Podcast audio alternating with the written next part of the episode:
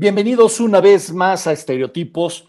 Yo no voy a decir la locura que a veces dice, ¡ay, ya llegó! Sí, bienvenidos una vez más a Estereotipos, su programa de confianza. ¿Cómo estás, Luis Ernesto González? En este día jueves 3 del 3 del 2022, en medio casi del fin de la existencia de la humanidad. Sí, ¿Por qué? sí, este es el día, pues porque en una de esas se desata la guerra mundial, No se va a desatar. nucleares. No caigas en la, en, en la narrativa gringa. Ya.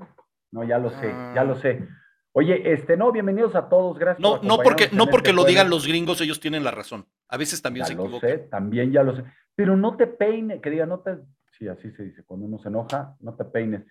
Eh, ¿Cómo estás, Roberto Rubio, alcalde? ¿Cómo estás, Leti Reyes? Bienvenidos a Estereotipos. ¿No me aparecen? ¿No te parecen? A mí sí, y me está apareciendo también a Ah, Arturo ya me apareció. ¿Cómo Ah, estás, Justo Arturo es el primero que me acaba de aparecer. Bienvenidos. Lo- lo aquí a saludamos. Tío, ¿cómo has estado esta semana? Dime. Vivo, Oh, Ah, muy bien, pues todos estamos. Hola, Sofía, bienvenida a Sí. Estereotipos. Todo bien. Este, sí, todos estamos vivos. hasta- Muy contento de estar teniendo un programa en un día que se llama igual que el Estadio de los Tecos, Sí, día 3 de marzo. sí, sí, sí. Y hoy es Día de la Santa Cruz, ¿no? Ah, no, ese es el 3 de mayo. Me, confundí. O sea, eres albañil y despistado. soy, soy albañil, soy bien albañil. Jorge Antonio Hernández, ¿cómo estás? Bienvenido. ¿Qué Oye, paso? El- pues, Es uno de esos Pues extraños casos que se llama Jorge y la gente le dice George. Claro. Yo no sé por qué la gente le insiste en ponerle Jorge a los niños. Todo el mundo les dice George. Sí. No, no, o ¿Qué sea, to- to- todos los que, los que se llaman Jorge, todos son mi George. todo, sobre todo en Estados Unidos les dicen George. No, no, pero en México también todos. ¿Cuántos Jorges conoces que no les digan George? A muchos. No, prácticamente a todos, sí, es A correcto. todos, a todos, o sea. Excepto Oye, cuando son niños que les dicen Jorgito, que eso está de la fregada. Sí, eso no. Ponerle diminutivos a los niños no, no, no está muy bien. O sea, Luis Ernestito, Carlitos, No, a mí nunca me dijeron Luis Ernesto. ¿no? Los hubiera mandado Oye. al carajito. Oye, Seguro. rápido, bueno, este, en temas importantes de, pues, del, del mundo, pues eh, sigue el conflicto, pero hoy escuché una noticia que no sé si sea real de un diario en, el, en Galicia, en donde ya parece que se están poniendo de acuerdo. No, no es broma, no, no te rías, güey.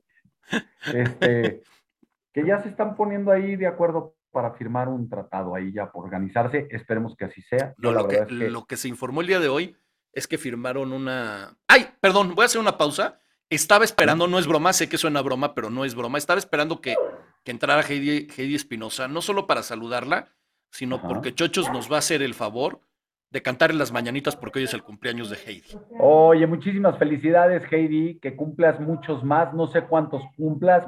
no se un pregunta a una mujer cuántos Por años. eso, yo por eso, ¿y qué dije? No Pero le dije es- cuántos cumples, dije no sé cuántos cumplas, pero que los cumplas muy feliz. Ahora cántale las mañanitas. año. Eh, Sí, cómo no, no. Este, no, no. ¿No le vas a cantar. las mañanitas, en No quiero serio? Que se salga la gente, no, no voy a cantar. No Le se van a salir, un- a lo mejor se hacen fans. Le mando un caluroso a- este, abrazo. Yo también, Este, creo muy que está, está en Mira, Veracruz, ¿no, Veracruz? nos está diciendo que cumple Cumplo 59 años. Sí, claro. Este, ¿Eres más joven que Chochos? sí, casi, casi.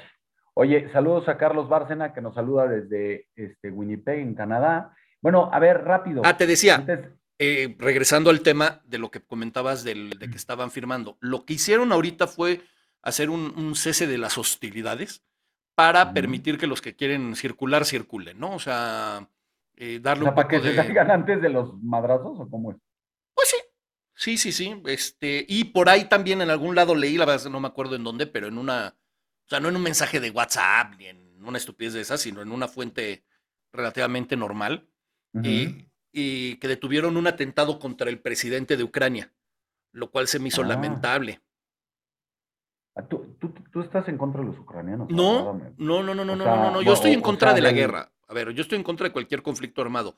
Lo que pasa es que cuando me enteré cómo llegó al poder el Sí. presidente de, de Ucrania, se me hace lo más deleznable que puede existir. Está, Ujú. está puesto, literalmente lo puso, un dueño que es, eh, de un tipo que es aparte el dueño de los medios de, de una importante cadena de medios de comunicación en, en Ucrania, y que además provee de armas a los rebeldes ucranianos para matar a ucranianos prorrusos. El gobierno anterior le congeló todas sus cuentas y lo empezó a controlar bastante este tipo. Y en el momento en el... Ah, y este cuate, el que es presidente ahorita, era comediante. salió, salió de un programa de televisión. Me imagino que, me imagino que, es como si hubieran puesto a Derbez o a Adal Ramones de presidente. O sea, es algo así. Porque sí, a ver, el dueño, o sea, el dueño del, es un cuate, canal de televisión eh, sí, a ver, a él. Este cuate hizo una serie en Ucrania de, que hacía de, un profesor de, prepa o secundaria, una cosa así, este, y que por azares del destino llega a la carrera presidencial y gana. Y, la, y una serie de comedia. Y la serie fue exitosísima en Ucrania. Y fue tan exitosa que el dueño del canal de televisión dijo, ¿y por qué no lo ponemos de, de candidato? Le metió toda la lana, ganó la elección, y en el momento en que ganó la elección, todo lo que los gobiernos anteriores habían limitado a este tipo, le devolvió su lana, le abrió las cuentas, le permitió seguir traficando armas. pero espérate, pero hay una cosa que no entiendo, todo eso lo comprendo.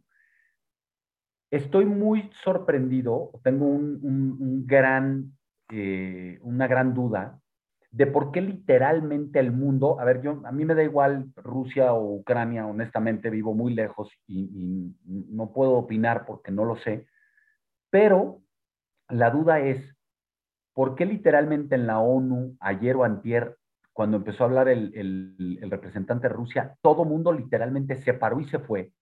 ¿Por qué en los eventos deportivos están expulsando a Rusia en el tenis, en la Fórmula 1, en el fútbol, en absolutamente todo? ¿Por qué está, bueno, evidentemente lo sacaron en algunos bancos del, sistema SWIFT? O sea, ¿qué está pasando? Es, muy fácil entender. Eh, Primero tenemos que entender quién controla la narrativa. Estados Unidos. La narrativa la controla Estados Unidos. Correcto. Lo que hizo Putin, que se ve que no es tan Putin, porque sí le entró a los brazos, eh, no está bien. Evidentemente no está bien. Sin embargo, y, el otro día oí una entrevista eh, muy interesante que decía, la OTAN, los tratados de la OTAN no le permitieron nunca extenderse hacia el este, a Rusia al oeste, hacia el oeste. Al oeste. Sin embargo, la OTAN sí se estuvo expandiendo hacia el este, que tampoco estaba en los tratados. Pero fue circunstancial. Puso bases, no, no, ¿cuál circunstancial? Puso bases militares con misiles apuntando a Rusia en zonas muy cercanas a Rusia, que iba en contra de la, de la esencia del principio de cuando acabó la Segunda Guerra Mundial. Y apoyaron todo lo que, lo que está sucediendo antes del, conflicto. Yo, a ver, según yo, también el conflicto era por unos. Lo que, está haciendo, lo que está haciendo el mundo es, creo que en una actitud pacifista, es vamos a ahorcar a Rusia por todos lados para que cesen las hostilidades. O sea, para que no pase lo mismo que pasó con Alemania en la Segunda Guerra Mundial. Sí, pero creen que, creen que, cree que Putin está muy preocupado porque vaya a haber Fórmula 1 no, en Moscú. o porque haya partidos o no. No, no, no, les da igual. El otro día vi un dato bien interesante. mucho es el tema de los bancos y No, no, totalmente. El otro día vi un, dato muy interesante. El 8 de agosto de 2008, eh, Rusia invade Georgia. Crimea. No, ah, Georgia.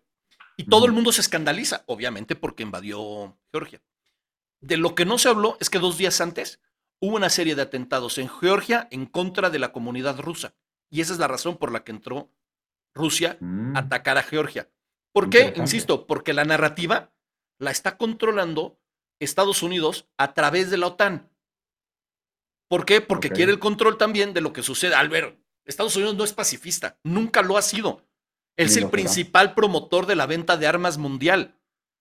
¿Qué es lo que está haciendo? Querer tener el control de los gasoductos que están en Ucrania y poder tener todavía más acceso a toda la zona que está de frontera de, tengo, tengo también entendido que en Ucrania hay unos yacimientos de no, no, las, uranio, plutonio, hay, titanio, aparte es, un montón de cosas, ¿no? Si lo, si lo quisiéramos ver como persona, es el mayor granjero de Europa. Y además, pero espérate, además estaba oyendo que el, el eh, ¿cómo se dice? El ingreso per cápita es mucho más bajo que el del mexicano. O sea, no es un país rico, a pesar de que tiene muy buenos recursos naturales como estos y que la agricultura es uno de estos, este, es uno de estos eh, países donde tienen muchísima agricultura, no es un país rico ni cercano, ¿no? No, no, bueno, es, un país que está pues, no, no, en buenas condiciones. Pero bueno, mira, ojalá, yo insisto. Ojalá podamos tener pronto a, a Zunzunegui porque él, él está dando ahora un curso, de hecho, de estos temas. Sí, y va a empezar, la próxima semana va a empezar uno los lunes, me parece, o los martes nuevo sobre el tema, además. O sea que va a estar interesante. A ver si nos, si nos, si podemos sortear una suscripción, ¿no? Estaría bueno a los estereotipos. Estaría bueno, ¿no? Sí, sí, Estaría padre. Oye, pero bueno, el día de hoy no vamos a hablar de, evidentemente, del tema que todo el mundo habla, que es la guerra entre Rusia y, no es guerra. Ucrania. No se ha declarado la guerra. La invasión.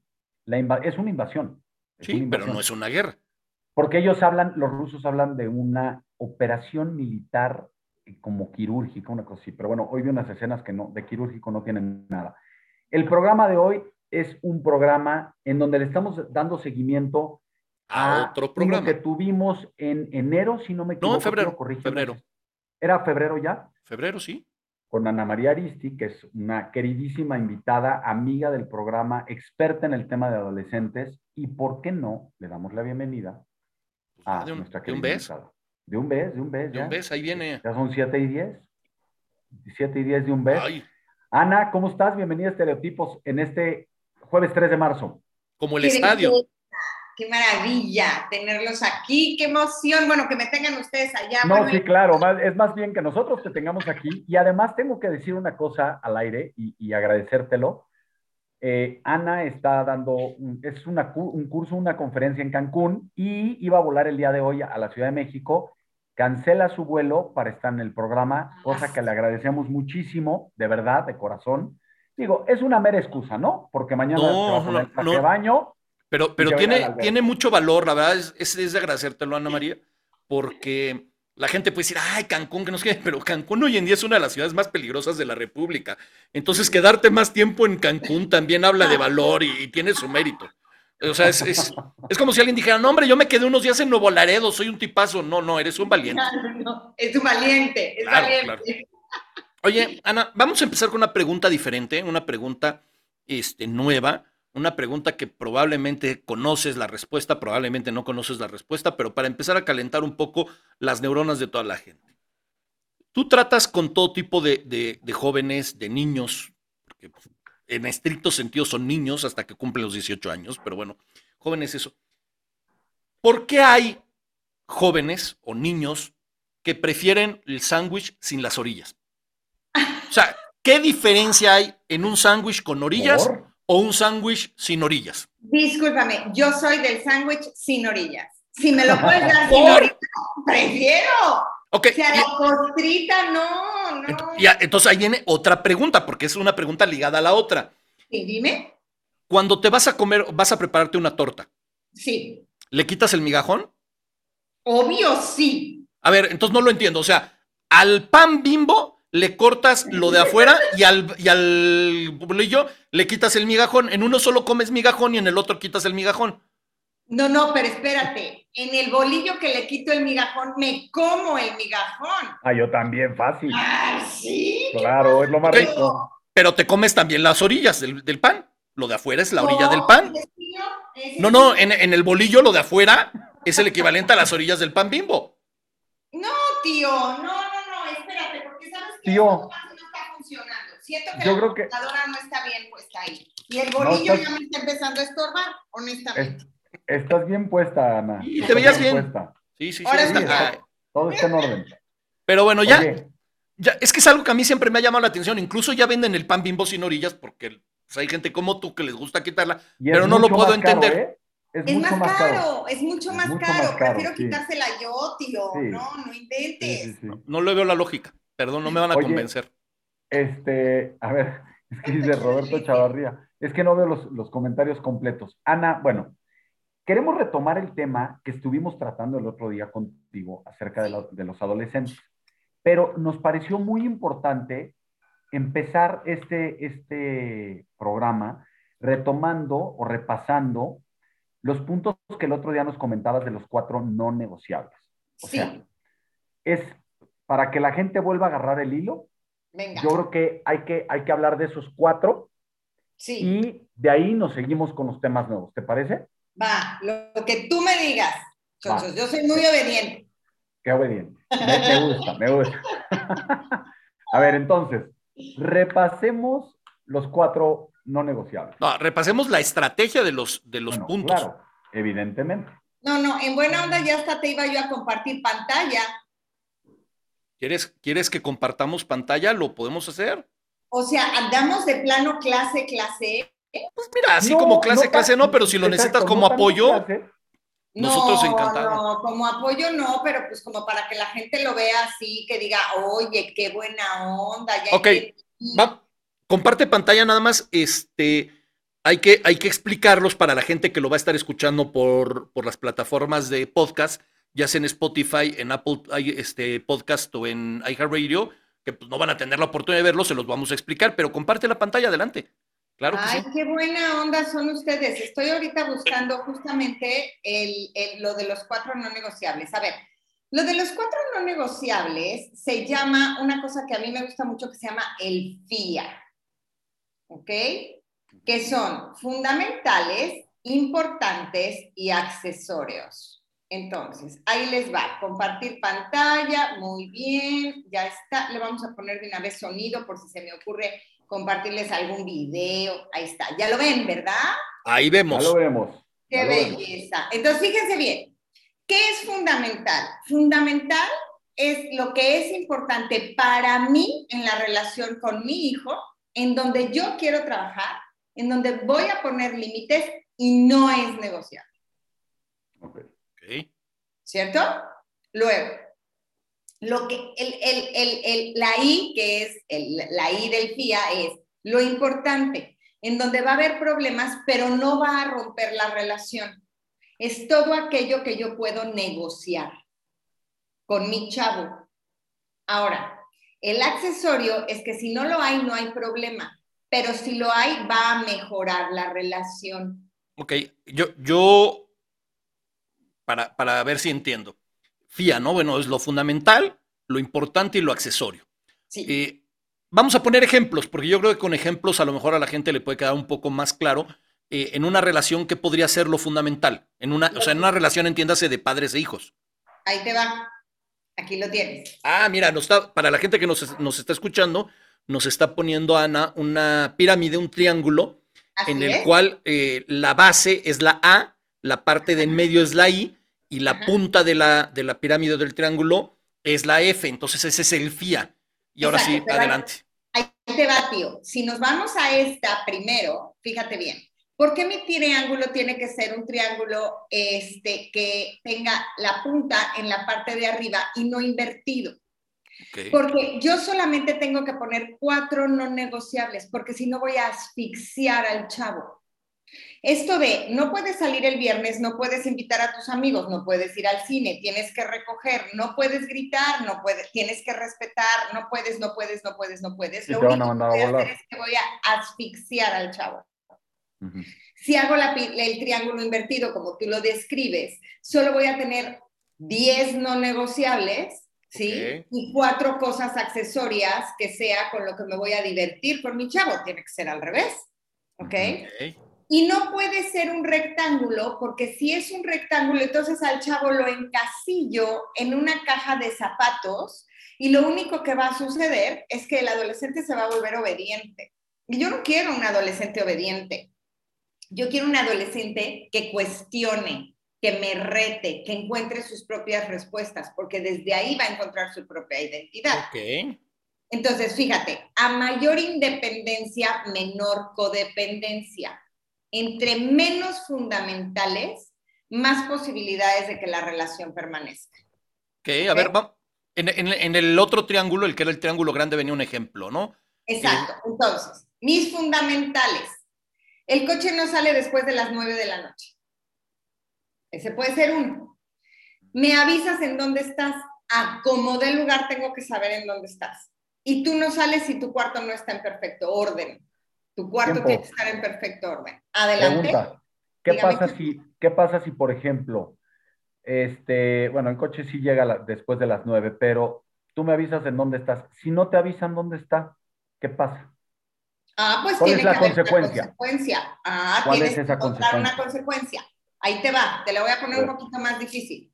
Ah, La consecuencia, O sea, parece que Ana está preparada, ¿no? No, sé. no creas. Le- déjame, déjame, le cuento a la gente, Ana, que ahora nos pones una tabla que dice, ¿qué estás entrenando? Y hay cuatro columnas. Dice, la primera columna dice acción, la segunda dice consecuencias, la tercera dice con cuáles acciones entrenas al ser en la toma de decisiones y en la cuarta columna dice cómo construyes la relación con las consecuencias que pones. Ahí está. Entonces, nosotros toda la vida como papás hemos escuchado que la consecuencia tiene que ver con la acción que está cometiendo el chavo, ¿cierto? ¿sí? Voy a poner un grado un poquito más complicadita. La consecuencia tiene que hacer que él crezca como persona Ujú. y que no desgaste la relación contigo. Casi ni está difícil, ¿eh? Casi ni no, chochos, pero no es imposible. Si yo lo pude hacer, tú puedes. El alumno Bien, supera bien. al maestro. ¿Ok? Ok, ok. Venga. Entonces, aquí tengo. Este, me tienes que avisar en dónde estás. ¿Por qué, corazón hermoso, mío, precioso, hijo de mis entrañas? Porque si tú me avisas en dónde estás, yo voy a estar tranquilo o voy a estar tranquila. Correcto. Y si a mí me das tranquilidad cuando tú sales, en donde yo sepa en dónde estás y llegues perfectamente puntual, después de cierto tiempo vas a ganar privilegios. ¿Eso qué quiere decir? Que si hoy tu hora de llegada a la casa en la noche es a las diez y media, muy probablemente en seis meses te dé chance de que llegues a las once. Ok, o sea, hay un Si premio tú si no me demuestras que eres lo suficientemente responsable y que no me vas a estar avisando dónde estás, pues yo no voy a ampliarte la hora porque quiere decir que no estás educado a eso y no eres responsable. Ok, o Qué sea, fácil. las- Qué fácil, pero qué difícil. la- las fundamentales, que son estas en las cuales se cumplen sí o sí. O Sí sea, es, tú me tienes que avisar, no me avisas, hay una consecuencia. Tú tienes el, el cuarto, por ejemplo, ¿no? Como que, que es uno de los ejemplos que pones. El cuarto tiene que estar en perfecto orden. El día que entro y el cuarto esté hecho un desmadre, hay una consecuencia. El Así coche no sale después de las 9 de la noche, llegaste a las 10 de la noche con el coche, hay una consecuencia. Eso me queda muy claro. O sea, hay una regla, se infringe la, la- la regla, hay un... Sé que a los, a- a- a los modernos no les encanta la palabra, pero en la realidad hay un castigo. Hay un una consecuencia. Ay, Hay un- ¿Cómo eres? Ah, Es, es la realidad, es la realidad. Hace- Consecuencia lógica natural. Ah, castigo. favor. nosotros los fascistas así lo decimos. Este, ahora, están la, la I, este, que es la, la ya se le olvidó a Chochos, ¿no? Importante. Ah, es importantes, eso. Es la hora de la llegada, ¿ok? Por la- puede ser. Por, por ejemplo, es un ejemplo. Dices, mira, la hora de la llegada es a las 11. Llegaste a once y media. Puedo entender que por cualquier cosa se tardaron en entregar el coche en el ballet, a lo mejor se tardaron en traer la cuenta en el restaurante. Hubiera Resulta salido antes, compadre. Pero pueden suceder, hay imponderables que, que hizo que llegara tarde. Es importante, pero no es fundamental. ¿Qué Sí. pasa cuando se infringe una importante? Ok, cuando una importante se infringe, entonces tienes que aplicar una consecuencia a fuerza, porque él ya negoció contigo, él ya estuvo de acuerdo contigo. En las negociables puedes estar de acuerdo y decir, ok, yo voy a llegar a las 11. Y si él te dice, sí, yo me comprometo y llego a las 11, fue porque ya hubo una negociación previa y él aceptó Ok, si no está, no está cumpliendo con su palabra. Por lo tanto, sí tiene que haber una consecuencia. 100%. para los que somos cortos de entendederas. ¿Qué diferencia hay entonces, ya que hiciste la negociación? O sea, ya que dijiste, el horario de llegada es a las 11. Sí. ¿Qué diferencia hay entre una fundamental y una importante si en las dos también hay consecuencias? Ah, porque espérame tantito. Las, con- la vida tiene consecuencias.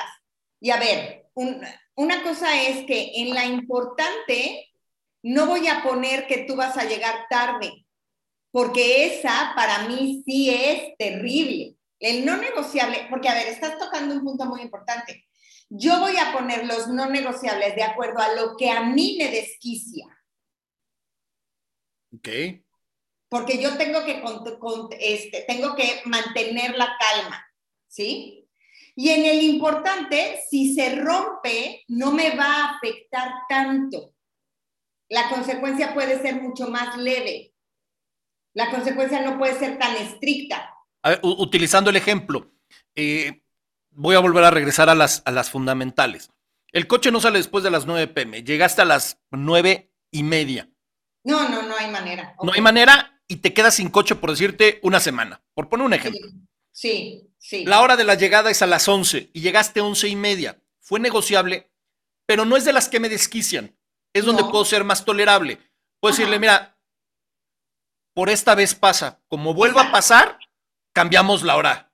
Así es, porque entonces cuando vuelve a pasar, yo, a mí me, yo me doy cuenta que entonces para mí que llegue once y media, aunque no traiga el coche, sí es muy importante. Ok, entonces podríamos decir que la consecuencia de la importante también podría ser una consecuencia negociada. Sí. Sí, en la importante, como lo está diciendo, o sea, tienes como una luz amarilla, como, un, como un preventivo, y entonces te dicen, nada más, ojo, güey, ya, ya infringiste una vez, lo vuelves a hacer, y entonces sí va a haber una consecuencia. Ahora, checa, tío, porque puede ser que llegue a las once y media, pero me haya hablado a las once. Ah, ok. Oye, y me haya dicho, el coche. oye, ma, ¿qué onda? Es que está la REU súper buena onda. Yo sé que quedé contigo a las 11, pero chance, ¿no? Once y media.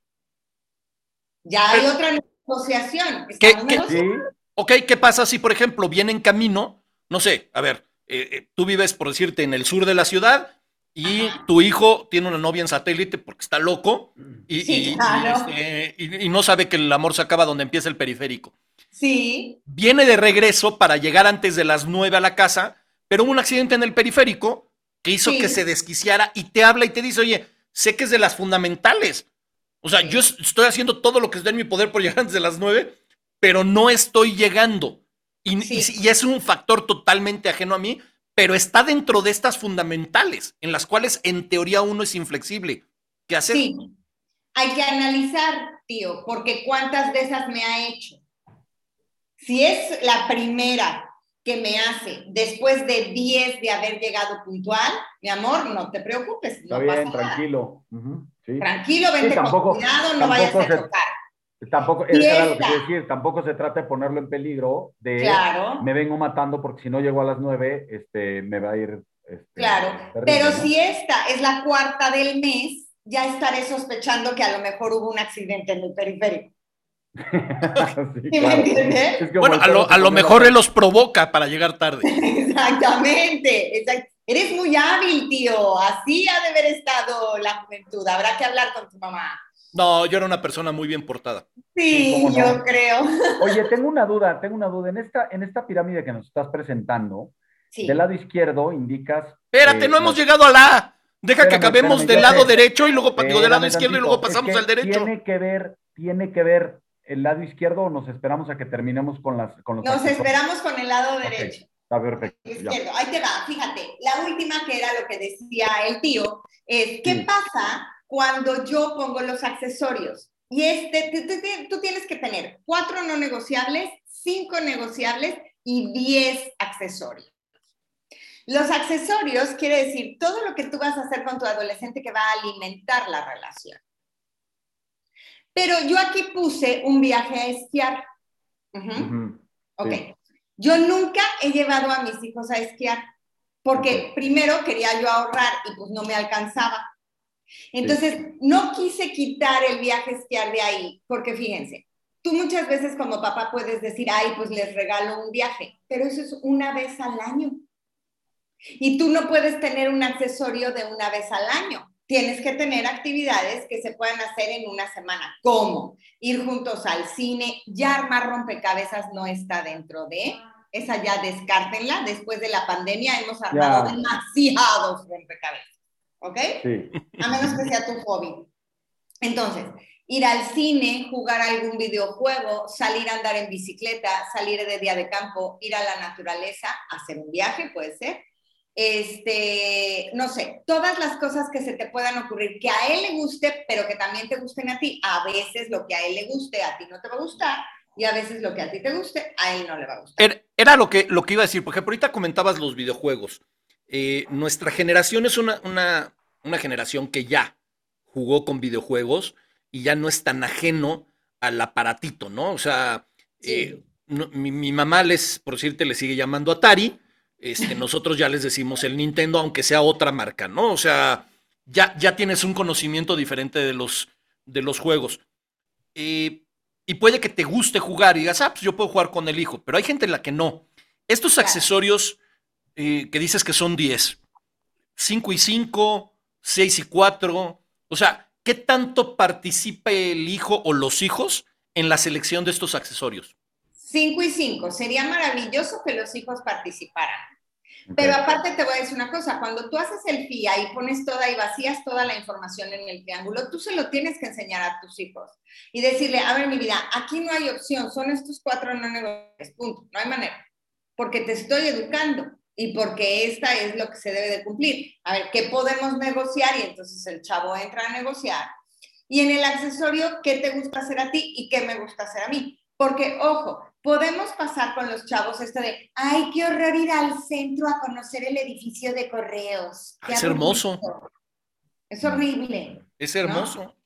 A ver, y entonces dices, yo no tengo que ir al centro, qué horror, qué espanto. Pero a ver, si te haces, si te armas un tour padre de Bellas Artes, el edificio de correos, el Museo del Caballito, y, y te vas al Museo de la Tortura, porque digo, el adolescente es medio creepy a veces, ¿no? Pero todo. Te vas a comer, y te vas a comer rico a algún lado. Y te vas a comer rico a algún lado. claro. Y acabas aventándole huevos a Palacio Nacional. Bueno, no tanto, no tanto, tío. Oh, bueno, pues para que se diviertan todos. ok. Y entonces, ¿qué va a suceder cuando pasa eso? El adolescente, para que lo lleves a ese plan, se va a quejar desde que salga de tu casa hasta que llegue a Bellas Artes. Pero cuando el chavo regresa a tu casa, te dice, no manches, qué increíble estuvo el plan. Entonces tú como papá tienes que aguantar la presión del ojo de huevo cocido, de la queja y de la, de la huelga que empiezan a hacer contra ti. Pero a la larga te van a acabar dando la razón.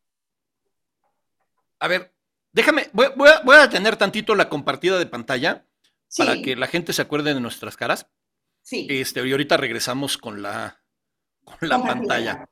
A ver, me parece muy interesante. Dices, hay, son casi 20 reglas, ¿no? O sea, 20, 20 cosas, pero son cuatro fundamentales, cinco importantes y 10 accesorias.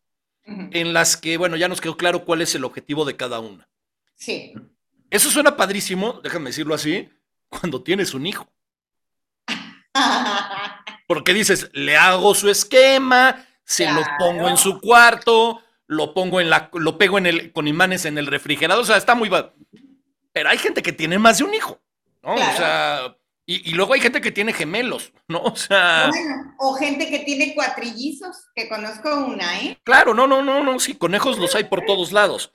Mi, mi tema es, cuando tienes a lo mejor dos adolescentes, incluso tres adolescentes con diferencia de edad, Sí. A lo mejor al mayor ya lo dejas llegar a la una de la mañana, pero al menor, al menor lo dejas a las 10 de la, de la, digo, a las una de la, sí, a la una de la mañana, el otro a las 10 de la noche. O sea, de estas 10, digo, de estas 19 reglas, puede haber unas que sean exclusivas para fulanito y las, por ejemplo, las accesorias que sean compartidas, o cómo se maneja cuando ya es empiezas a... personalizado, tío.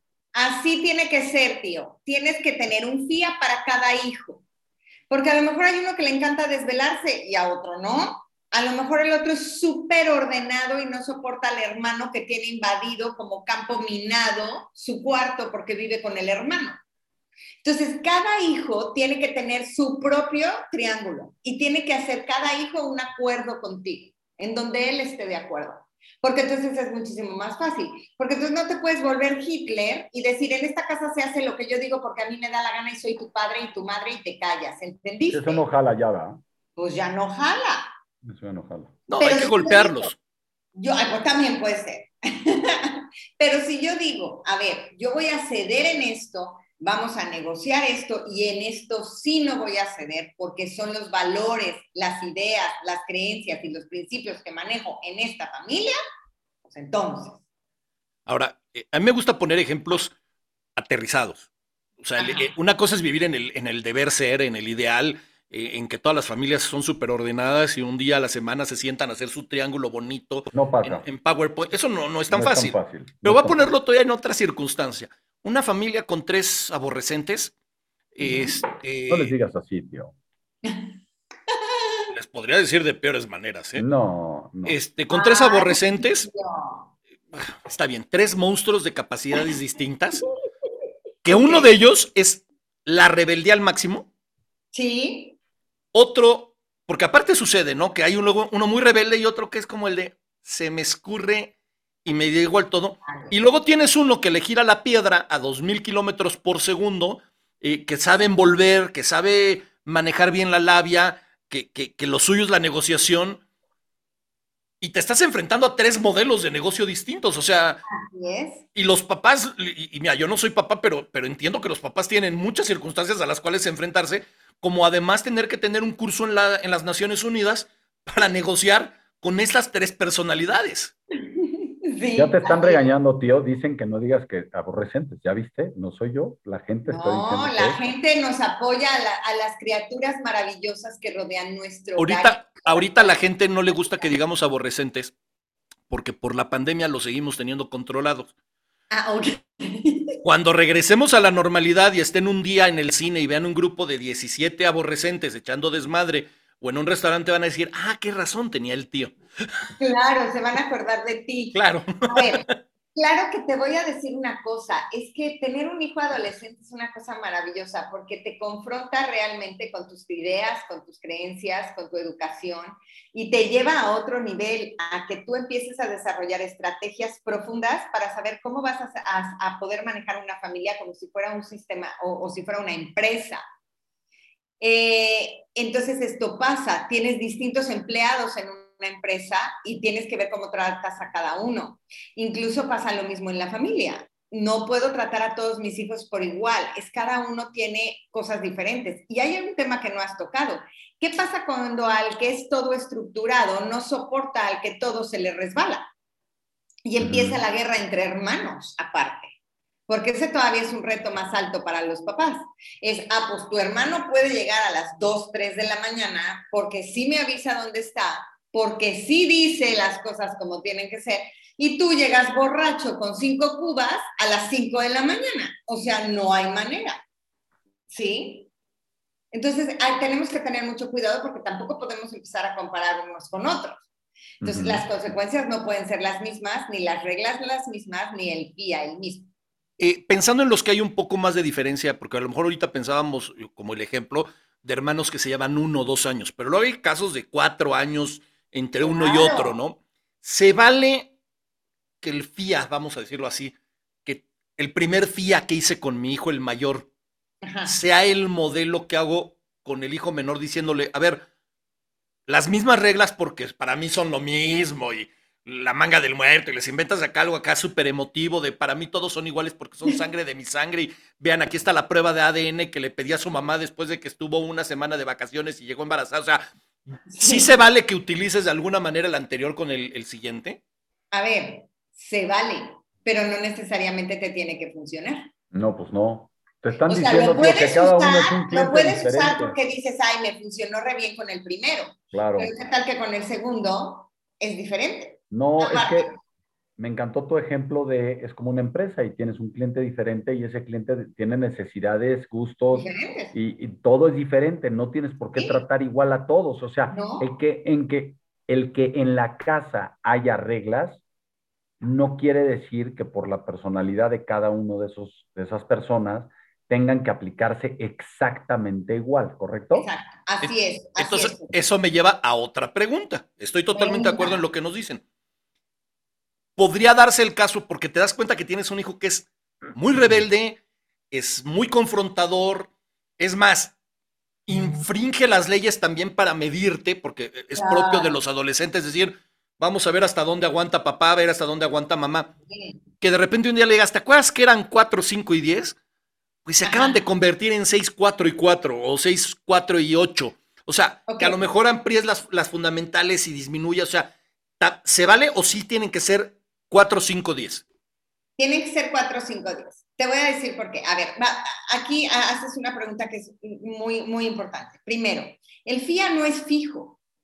El FIA es variable. ¿Qué quiere decir esto?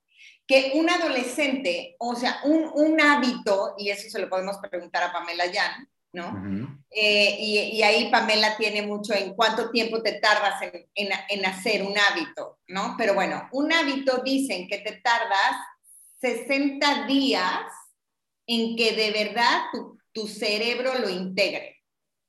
A los 60 días, tu FIA se vuelve obsoleto. Ya tendrías que entonces cambiar el FIA para que entonces lo que ya el chavo integró, lo que ya el chavo educó, ya lo tiene integrado, ahora puedes cambiar, porque a lo mejor ya no te desespera que deje la toalla mojada encima de la cama. Ahora te está desesperando que no se lave los dientes. Entonces lo cambias. Entonces, esa es la idea. Ahora, ¿por qué no lo puedo cambiar, tío? Porque si empiezo a aumentar los fundamentales, estoy desgastando la relación con mi adolescente. Yo tengo que hacer dos cosas. Tengo que elegir mis batallas. Toda la vida nos han dicho que elijamos las batallas, pero no sabemos cómo elegirlas. Yo elijo mis batallas dependiendo de dos cosas. ¿Qué es lo que me saca de quicio? porque con eso que me saca de quicio es lo que le voy a poder decir a él, para que mi carácter no sea desquiciante con él. Una de las cosas más importantes es que yo no puedo perder mi centro con un adolescente. Cuando yo pierdo mi centro, pierdo autoridad. Ok. Sale. Cuando el adolescente me saca de mis casillas, él ya ganó. Claro.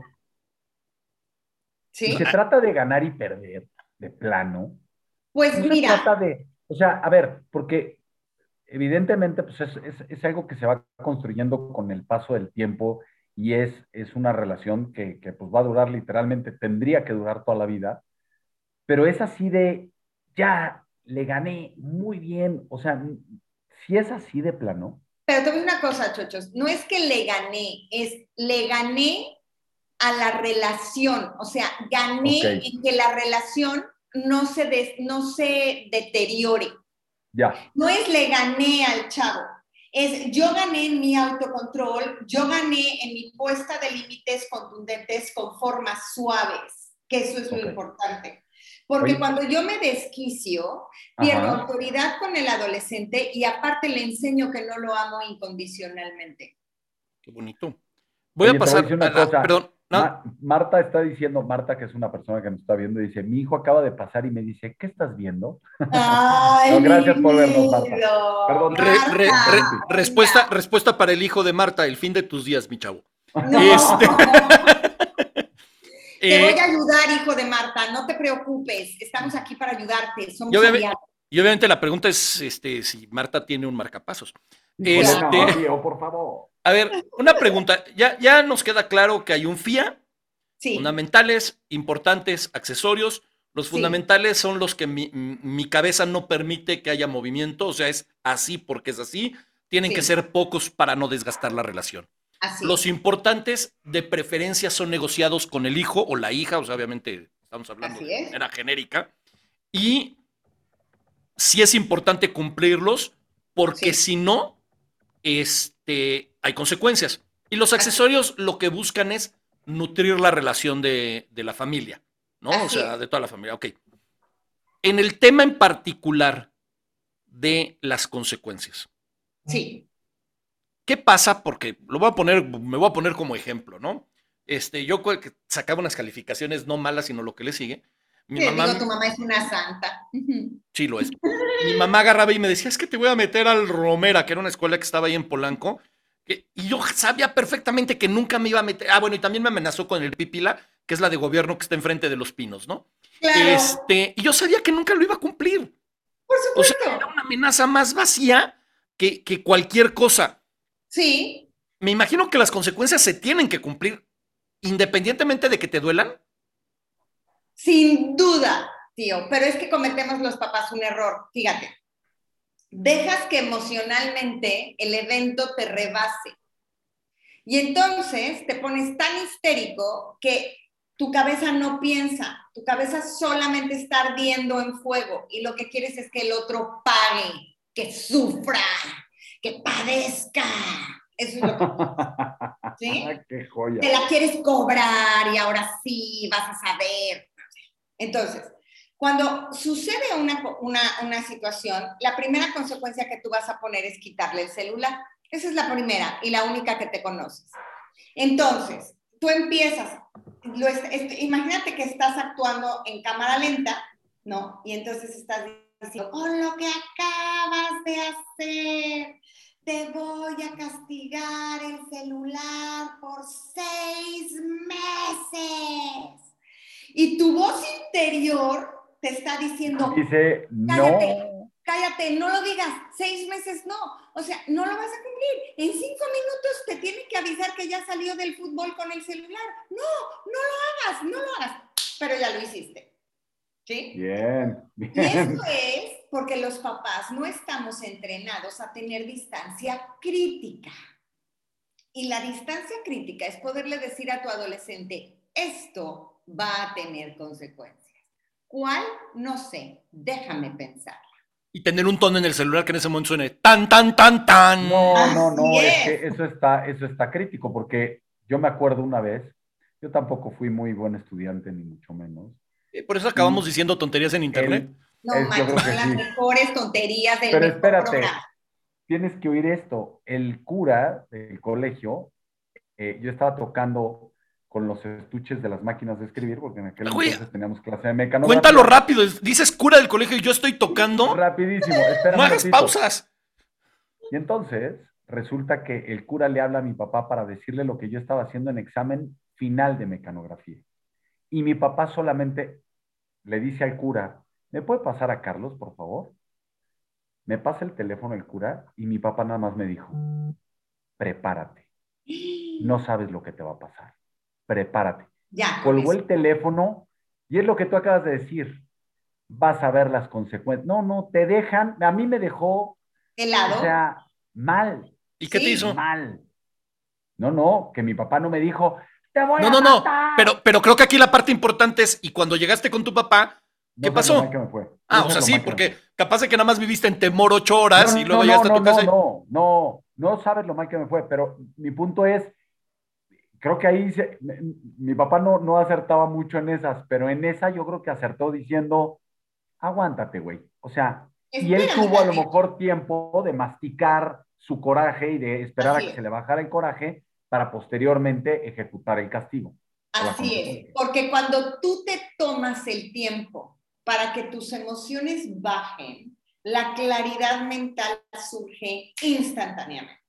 Y entonces puedes poner una consecuencia que lo haga ser mejor persona y que no desgaste la relación contigo. Bien, bien, bien, bien. Pero si estás acelerado todo el tiempo, pues claro que estás mm, sacando quiero seguir, Quiero seguir avanzando en este tema. ¿Quién elabora el FIA? La, la papá, ¿eh? ¿La mamá o el papá? A ver, ¿Quién? es el tema de hoy. Por eso. Los Dos. Yo digo que los dos. dos para papá y dos para mamá. Pero ah, ojo, ojo, los dos lo tienen que elaborar porque muchas veces el gorila espalda plateada es demasiado sabio. Y a lo mejor la mamá está muy histérica y diciendo cuáles va a poner y de repente llega el gorila y dice, ¿Para qué estás tan histérica? Porque le estás poniendo que deje los trastes en el fregadero cuando no soportas en las mañanas que el niño salga impuntual al camión. Mejor ponla del camión. Entonces podemos hacer muy buena mancuerna.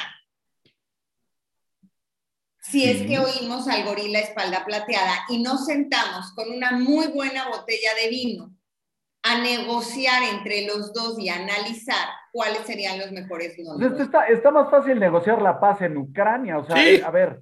o sea, primero tiene que haber la negociación entre papá y mamá. Pero lo que te voy a decir, y después con el hijo, o sea, entonces... Ahora, los hijos. Bueno, los hijos. Ahora, ahí les van. Puede suceder otra cosa. A partir de la preadolescencia, a quien le corresponde la educación con más énfasis de los hijos es al gorila espalda plateada, o sea, el señor de la casa. Ahí es, ahí es donde esto se va a poner peleagudo, Ahí es donde la, puerca torció el rabo. Cuando Entonces, nosotros, cuando nosotros preparamos este programa, ese fue el meollo de esta conversación. claro, Perdón. claro. Perdón, antes de entrar al tema del gorila pardo, este, espalda plateada, que es, es el hilo central, voy a leer rápido los comentarios. Marta, eh, su hijo que, que pasó, lo que no nos dijo Marta es que pasó marchando, porque Ah. dice, yo sí lo amenacé con la militar y la cumplí. O sea que Ok. tiene su... Bien, pues Martita, bien. Luego nos dice, nos dice Liste.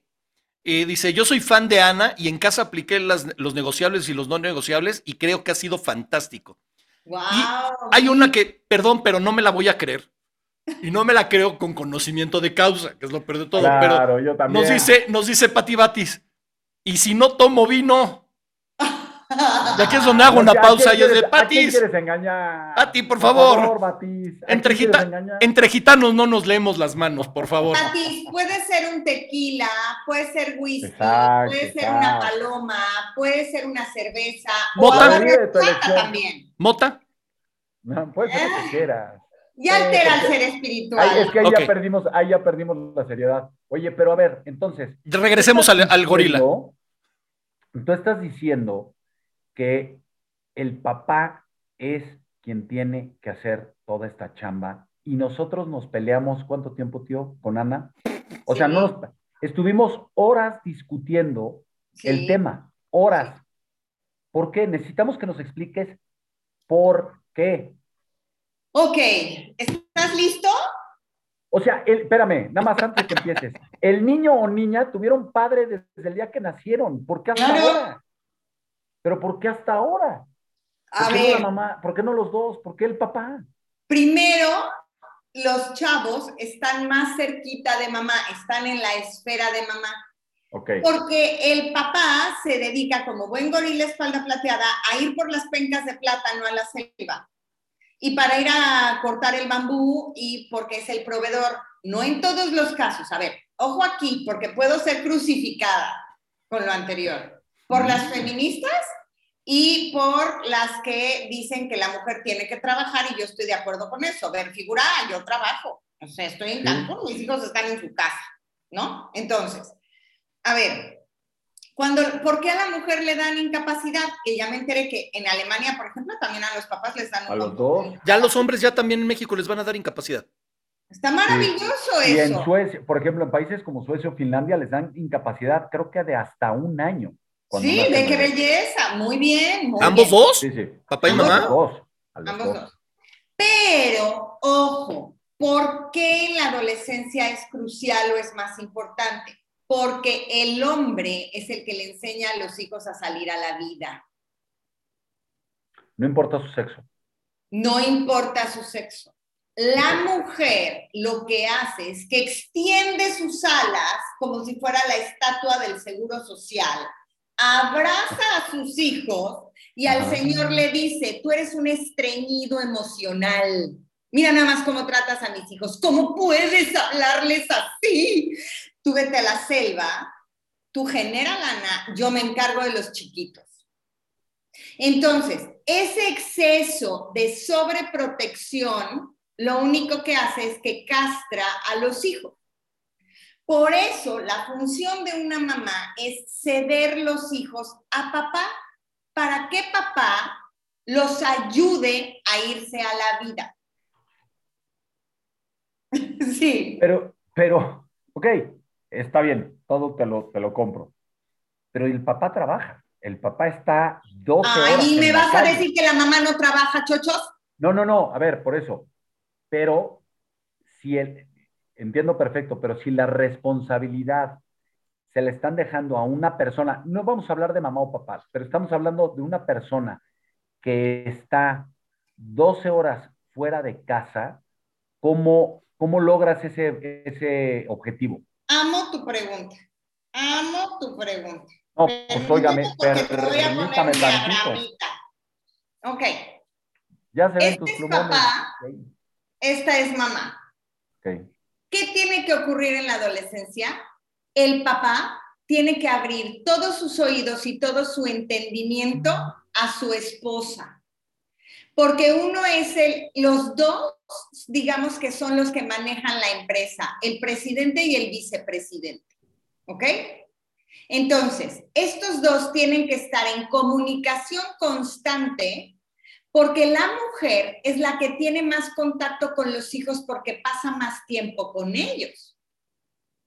Pero quien ahora tiene que dar las órdenes con más fuerza es papá, asesorado por la vicepresidenta que es mamá.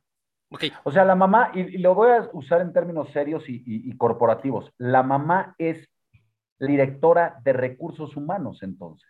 Podría no la vicepresidenta. O sea, porque ella literalmente trata con el recurso humano de esa empresa que para fines prácticos de este ejemplo son los hijos.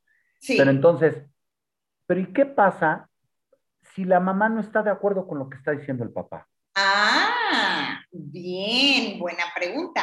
Es que nunca vas a estar de acuerdo. ¿Quién te dijo que la pareja sí está de acuerdo siempre? Pues es no que te pones de acuerdo ni para ir a cenar tacos. cuando te casaste estabas en un estado alterado de conciencia que se llamaba enamoramiento y pensaste que el resto de tu vida ibas a estar enamorado y a la pareja le ibas a decir que sí a todo. Pues no. Claro, De entrada, el principal problema es en qué escuela lo metemos. Ah, yo no quiero católica. Ah, no, yo sí. Yo estudié en el Cedros. Ah, no, yo no. Entonces, ¿cómo le hacemos? ¿Sí? Desde ahí hay, hay cosas en las que nos tenemos que poner de acuerdo. Entonces, ¿qué sucede?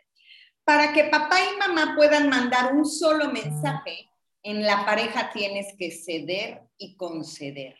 Y hay cosas en las que vas a tener que ceder aunque no estés de acuerdo. Y el mensaje que se le manda a los hijos es, hoy lo vamos a hacer como a tu papá le gusta. Y la mamá tendría que decir, y el papá tendría que decir, hoy vamos a hacer esto como a tu mamá le gusta. ¿Qué aprenden ahí los chavos? No siempre me voy a salir con la mía y tengo que ceder y conceder. Dígame. tienes preguntas. A ver, sí, eh, obviamente si analizamos cada caso, eh, cada caso es diferente, ¿no? Por ejemplo, nos dice Patty Sony que qué pasa con la, en su caso, por ejemplo, que ella dice que es mapacha. O sea, es mamá, papá y chacha. Este, ¿qué pasa cuando el rol está invertido? Cuando a lo mejor la que más pasa el tiempo fuera desde el principio ha sido la, esposa y el papá es menos. O sea, lo que quiero entender es, ¿es una cuestión de género o es una cuestión de roles? Ahí les va, qué buena pregunta. Y la mapacha, estoy completamente de acuerdo con ella. A ver, ¿qué pasa aquí? Nosotras, las, muchas veces las mujeres dicen, decimos, yo soy padre y madre para mis hijos. A ver, eso no existe. Yo soy mujer y mis niveles de testosterona no son los mismos que los del Señor. En el, caso del Vester se pone en duda eso, pero continúa. no, pero si eres, no, pero Ana, si eres viuda. Ahí va, es que ahí va. Fíjense bien. Yo como mujer puedo educar sola a unos hijos, sí, pero estos hijos siempre tuvieron un papá, lo han tenido y lo tendrán. Entonces, si yo estoy divorciada, tengo que tener mucho cuidado en saber qué es lo que educa la energía masculina y el rol masculino para yo trabajarlo en mí y poderlo educar. Si soy una mujer viuda, es lo mismo. Tengo que saber qué es lo que educa la, la parte masculina para yo educarlo. Siempre lo haré desde mi lado femenino, porque no soy hombre. Correcto. Y, yo he tenido hombres viudos en mis cursos que me dicen, a ver, ¿qué tengo que hacer? Porque me da mucha pena decirse los papás. Y aquí es donde mucha gente me crucifica porque no creen en los roles. Pero yo sí creo en los roles. Porque entonces hay muchas mujeres que dicen, yo no necesito a ningún hombre para educar a mis hijos. Entonces, ¿para qué te casaste? ¿Para qué te divorcias? Y ya divorciadas, nuestro anhelo más grande es volver a encontrar una pareja. Entonces, no es que saquemos al hombre de la jugada y no lo necesitemos, ¿sí? Es que ese es un derecho y un privilegio que tienen nuestros hijos, no nosotros como pareja. Y cuando un hombre no entra a educar a sus hijos, porque no nos está haciendo el favor de ayudarnos a educar, no. El papá tiene un papel fundamental en la educación de un adolescente y se puede estar perdiendo de una relación extraordinaria con sus hijos por no entrar al quite. Aquí, aquí quiero hacer una pausa porque creo que este, este ¿eh? es el momento ideal para decir lo que voy a decir. Y a toda la gente que ya te conoce, eh, pues un aplauso porque ya te conocen. A las personas que nos están viendo y no te conocen, pueden buscar a Ana María en las redes como Ana Aristi, la encuentran en todas las redes, porque obviamente aquí creo que hay una parte que es muy importante, que es la cuestión de los roles.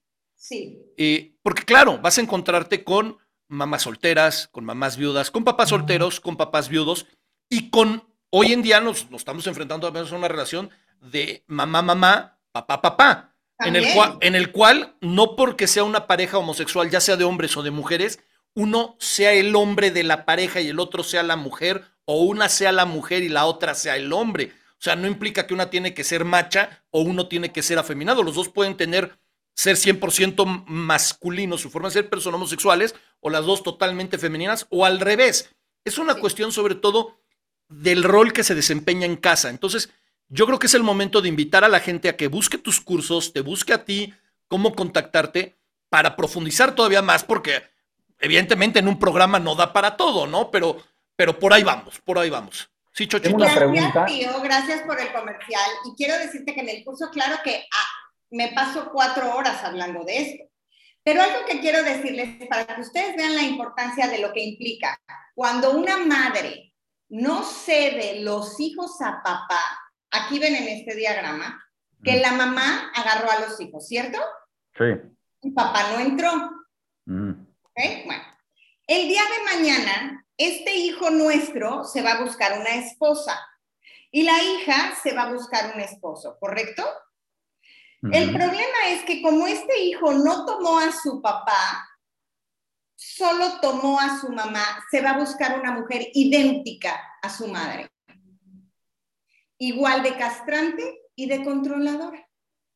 Porque si esa esposa no pudo tomar a su, a su marido y hacer pareja, diseña al esposito perfecto en su hijo.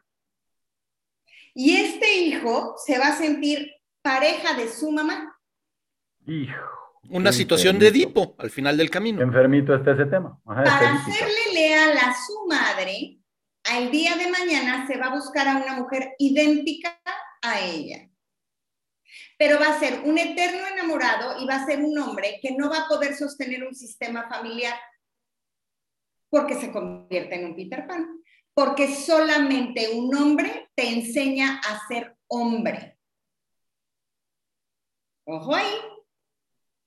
Si yo estoy divorciada, si yo estoy divorciada o estoy viuda, perdón señoras, yo sé que duele, pero solamente un hombre le enseña a otro hombre a ser hombre. Eso es cierto. En tu diagrama estás poniendo a una mujer que protege a sus hijos, que, que aísla al marido, ¿no? Sí. Pero también hay el caso en el que el marido lo ve fácil y dice, pues mi esposa se está ahí medio poniendo protectora y yo me da flojera meterme a esto y no me quiero involucrar. Claro. ¿Ahí qué sucede? Es pregunta de Lili Romero. Exacto, ahí te va. Pero espérame. La mujer, tu hija, el día de mañana se va a buscar a un hombre, ¿cierto? Pero como esta mujer no pudo tomar a su padre, va a buscar un marido que funja como su papá. Y entonces en mi pareja estoy atribuyéndole todo lo que mi papá no me dio. ¿Y qué creen? Aguas aquí, ¿listos para lo que les voy a enseñar? Ya me están pidiendo que compartas el diagrama, Ana. una lana, Carlos, una lana. Ahí va, Carlos. Ahí va. Fíjense cómo acaba de cambiar el diagrama. El día de mañana, esta mujer se va a casar con un hombre que le haga de su papá. Y este hombre se va a casar con una mujer que se parezca a su mamá. ¿Y qué crees? Tú no te quieres acostar con tu mamá y tú no te quieres acostar con tu hijo. Entonces, es el perfecto pretexto para conseguirte un amante. De ahí sale el Porque yo lo que quiero es una mujer, no una hija. Yo lo que quiero es una pareja, no un papá. ¿Ok? Ese es el gravísimo riesgo de que los hijos no tomen a su padre. Porque entonces la mamá los acoge nada más y los castra. Oye, Oye ese, ese curso, ese curso, esto que estás diciendo, lo, deberías de decir así con megáfono, así, atención, atención, porque, porque ¿sabes qué pasa? Que todo mundo repite ese patrón. Claro, claro, chochos. Por eso es por lo que, y aparte, ¿sabes qué pasa? A mí me dicen, a ver, Ana, es que tú eres como misógina, odias a las mujeres y amas a los hombres. No, a ver, ojo, mientras las mujeres no miremos, reconozcamos y honremos al hombre, vamos a seguir en guerra. Vamos a seguir en guerra y no se trata de eso. Los hombres nos han tenido sometidas a las mujeres con el machismo por muchos años, muchos. Y nosotras podemos ser unas serpientes viperinas que nos venguemos de los hombres. El mejor acto de venganza de una mujer hacia un hombre es poner a sus hijos en su contra. Y créanme que las mujeres tenemos mucho poder para hacerlo. El problema es que mientras sigamos polarizándonos y dando el pendulazo, no vamos a llegar a ningún lado. Free Pearls, que fue el que trajo Gestalt a México, tenía una frase muy importante que a mí me encanta, que es, quien tiene más conciencia se jode. Y si las mujeres somos las que vamos más a cursos de desarrollo personal, y si las mujeres somos las que tenemos esta información, ni modo, nos jodimos. Pero necesitamos empezar a hacer el cambio para no estar en guerra con el sexo masculino. Dígame, tío. Este, regresando a los ejemplos eh, de divorcios, de viudeces, de solterías, ¿recomiendas, por ejemplo, ya sea a los hombres o a las mujeres que están en esta circunstancia, apoyarse en familiares del otro género, precisamente para que, por ejemplo, una mamá soltera o una mamá divorciada o una mamá viuda, con, a lo mejor con su propio papá o con un hermano o con alguien, decir, oye, échame la mano en estos temas y en el caso de los hombres, con su mamá o con una hermana o algo así, también decir, oye, échame la mano tantito con esto, con, con mi hija, porque también para un hombre los temas de mujeres pueden ser muy complicados, ¿no? O sea, sobre todo toda la parte física, el cambio hormonal y todo eso, pues es mucho más lógico que entre mujeres entiendan. Y lo mismo pasa entre hombres. O sea, hay cuestiones que una mujer no puede entender o, le cuesta más trabajo entender qué pasa con hombre. ¿Sí recomiendas que se apoyen en, en externos? Es que, a ver, tío, ahí te va. Si yo manejo a la familia como una empresa, la empresa coadyuva por el bien de la empresa. Entonces, digamos que es el departamento de finanzas y mercadotecnia, o como lo decía el tío, este, chocho. finanzas y recursos humanos, ¿sí? Entonces, los dos vamos a trabajar para esa empresa, pero cuando a lo mejor en esa empresa una sola persona es la que la lleva, hombre, a lo mejor no te vas a tener que poner de acuerdo con nadie, ver figura A, tú vas a tomar tus propias decisiones y vas a saber cómo llevas tu casa. Pero siempre se va a necesitar de outsourcing. Y el outsourcing empieza a ser el tío, el abuelo, el primo, el, el, incluso el novio. Sí, o sea, si estamos hablando a lo mejor de algún tema de sexualidad, por ejemplo, en donde a ti te cueste un poco de trabajo tratarlo con la persona del sexo opuesto, pues se puede apoyar. Eso no quiere decir, o sea, porque al final del día, como bien lo dices, están buscando el éxito al final del día. A ver, Pero ojo, espérame tantito, tío.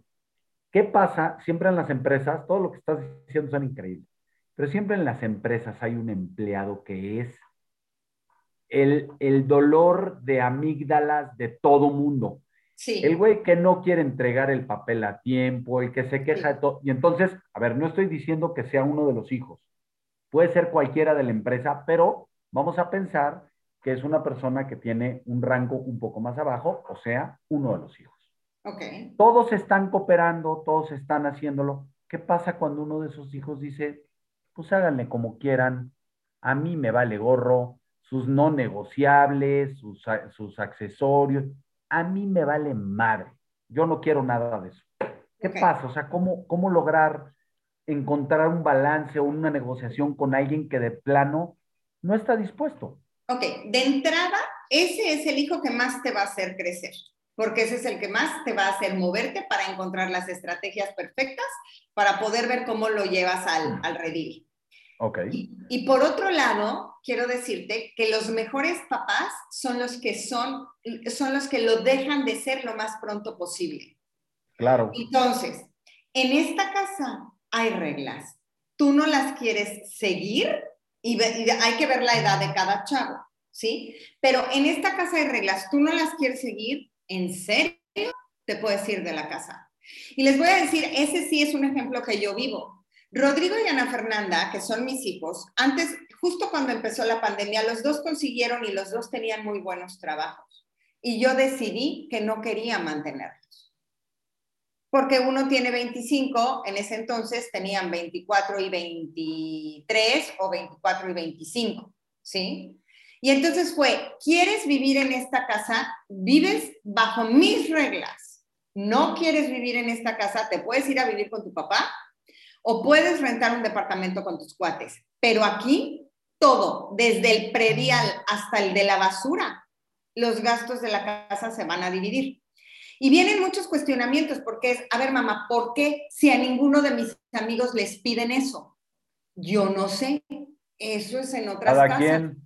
Qué suerte, a lo mejor el, el papá de esa casa es muy abundante y quiere mantener a sus hijos. Yo no, aunque fuera millonaria y tuviera todo el dinero para mantenerte, no te mantendría, porque entonces no estoy confiando en la fuerza que tú tienes para que tú logres lo que tú quieras y salgas adelante. Te estoy dando en la torre yo solito. Claro, o sea, yo te estoy dando en la torre. Una vez escuché, no me preguntes en dónde, que el hacer independiente más pronto a un joven lo hace mucho más fuerte. Mientras, más, mientras sea más independiente, más chico, va a ser mucho más fuerte. Claro, o sea, por eso muchas veces te dicen, oye, pues es que mándalo de viaje para que se vuelva independiente. No, no, no. Mándalo de viaje, pero que él se rasque con sus propias uñas en ese viaje. No lo mandes de viaje con 200 mil pesos en la cartera, porque no, así, pues pues así cualquiera se va de viaje. Ah, no, bueno, yo y todo O sea, le tienes que dar esas herramientas desde muy joven para decirle, compa, ráscate. Perdón, tío, ¿quieres decir algo? No, nada más estoy haciendo las veces para que me vean. Oye, este. payaso, payaso. Ana, el mundo ideal no existe. Eso es una, una realidad. Y este. Y ahorita ponías un ejemplo que me, me cimbró mucho. Eh, por ejemplo, ya sea, insisto, hombre o mujer, de que dices, oye, pues si vas a buscar el apoyo en el, en el otro, en alguien de afuera, del otro género, y pusiste el ejemplo del novio. Sí. Y a lo mejor papá o mamá que dicen, ah, mira, mi pareja me puede ayudar en esta parte porque con ella quiero hacer la vida que... Pero el adolescente va a decir, no es mi mamá. O sea, pensando en una que es mamá, dice, este güey no es mi papá o esta vieja no va a ser mi mamá. Y me vale. Ajá, no puede ser que incluso el rechazo sea mucho mayor y por lo tanto generes mayor distancia en ese tipo de circunstancias. Sí, tío, en ese sentido lo pongo como posibilidad, pero tenemos que ser muy cuidadosos. Y sobre todo la mujer, porque a ver, la mujer lo que tiene es abrazados a sus cachorros. Si yo soy divorciada, a ver, en mi caso yo te lo puedo decir, o sea, yo llevo más de 15 años de divorciada y en esos 15 años de divorciada, ningún hombre ha entrado a mi casa. Así te la pongo. O sea, ningún hombre ha dormido en mi casa, ¿sí? y no he amanecido con esto de, ay, vamos a desayunar con Chuchito que hoy pasó la noche aquí. No. O sea, ¿por qué? Porque yo no me he encontrado un hombre al, en el que yo confíe lo suficiente como para cederle a mis hijos. Vuelvo a lo mismo. La función de una madre es ceder los hijos, en este caso sería a tu pareja. Ahora, si tú estás pensando, considerando casarte con esa persona, primero tienes que cerciorarte que la relación con tus hijos y esa persona sea buena, porque si no, vas a estar en, una, en un campo de batalla que ni la guerra de Croacia, Ucrania, además, va a, a sacarte a flote. O sea, es más, una relación así puede terminar con tu nuevo matrimonio, ¿sí? Porque los hijos son prioridad. Ahora, en, este tema, cuando volvemos a ser pareja, y estamos divorciados, quiero decirte que la nueva pareja tiene que ser consciente de que él va a ocupar el segundo lugar, porque los hijos llegaron primero. Y la segunda pareja tiene que honrar la existencia de la primera pareja. Porque gracias a que dejaste a esa pareja, hoy tú y yo podemos ser pareja. Si yo voy a vivir hablando pestes del ex o de la ex, eso no me va a funcionar para nada. Y yo muy probablemente tengo que ver si puedo cederle mis hijos a ese novio o a esa pareja que yo tengo, porque no necesariamente, ¿ok? Ok. Eh, cuando estábamos preparando el programa, yo les decía a Ana Luisa y a Chochos que yo, mi esposa es maestra de kinder y, veo cómo se comportan muchos papás de, de niños de kinder que pues, pues ahora sí que dicen que si ya los ves cómo están así en kinder, la adolescencia va a ser horroroso. Y me doy cuenta que vivimos en una sociedad cada vez más vacía. En una sociedad que está más hecha en el qué dirán, que está más hecha pensando hacia afuera, por un lado, y por otro lado, en el individualismo. Gente que se casa y tiene hijos porque es parte de un checklist. Entonces, ya me casé, ahora tengo que tener hijos, y si tuve un niño, vamos por la parejita, porque es lo ideal, ¿no? O sea, eso ya es el mundo ideal, ¿no? Es de Barbie Ken. Este, y muchas veces se da el divorcio, eh, incluso cada vez más jóvenes, las parejas se divorcian más jóvenes, este, y, las, y, no digo que esté mal, pero dicen, oye, pero yo tengo una vida y mi vida tiene que continuar y pues mis hijos, pues hay que se suban al barco y, aprendan a remar al ritmo que yo, o sea, siempre estamos hablando de cómo, estamos hablándole a los papás. Pero si tú ahorita le pudieras hablar a los jóvenes, para decir, para que le digan al papá o a la mamá o a la circunstancia una voz de alarma, un, oye, aquí estoy, oye, este, te necesito. Te necesito. O sea, ¿qué herramienta puede tener un hijo para que sus, sus solicitudes no sean a través del desmadre, a través de me voy de, de, de, jarra, de rebeldía. de rebeldía, caigo en la escuela? O sea, ¿cómo, ¿cómo enseñarle a los hijos a levantar la mano y decirle, oye, aquí estoy, necesito que me escuches y no me gusta como papá o como mamá lo que estás haciendo. Ahora sí, tu pregunta me cayó muy gorda. Gracias. Honestamente. O sea, discúlpame, pero ahora sí, perdóname. Pero si, si Chochos te molesta en algún sentido, estoy ahora a su favor. Bien, bien. O sea, a ver, te voy a decir, es que esa pregunta es horrorosa. Te voy a decir por qué. Porque los hijos solamente son el síntoma de lo que está pasando en la relación de pareja. Entonces no es responsabilidad del hijo tomar el lugar de decir, de poner en orden a sus papás. Lo que más puede hacer es pedir ayuda. Y es decir, oye, pa, es que ve, no sé qué pero me siento así, me siento asado. Pero normalmente un papá, a veces, lo que te voltean es, ay, ya déjate de jaladas. Sí, mijito, por favor. O sea, tú tienes que hacer lo que yo estoy diciendo que tienes que hacer y se acabó. Yo mucho tiempo estuve dando talleres para adolescentes y algo que les enseñaba en esos talleres era el mensaje yo, que era cómo comunicarse con sus papás, porque un poco quería abogar a tu sacrosanta pregunta que acabas de hacer tan incómoda tan frustrante y tan este, horrorosa. Entonces yo decía, pues qué increíble, porque si yo les enseño a los adolescentes a comunicarse con sus papás, van a poder. La mayoría de los adolescentes me decían, a mí ni me enseñes esto. Yo llego a decirles a mis papás esto y me van a contestar, tú te callas, yo soy tu papá y soy tu mamá y aquí se hace lo que yo digo. Entonces, la solución no es educar a los adolescentes. La solución es que nosotros como adultos aprendamos a actuar como adultos, porque lo que pasa es que la mayoría del tiempo estamos actuando como niños berrinchudos. Sí, sí. O sea, tenemos que decirles, es que esta partecita de aquí que se llama lóbulo frontal ya se te acabó de formar, ¿sí sabías?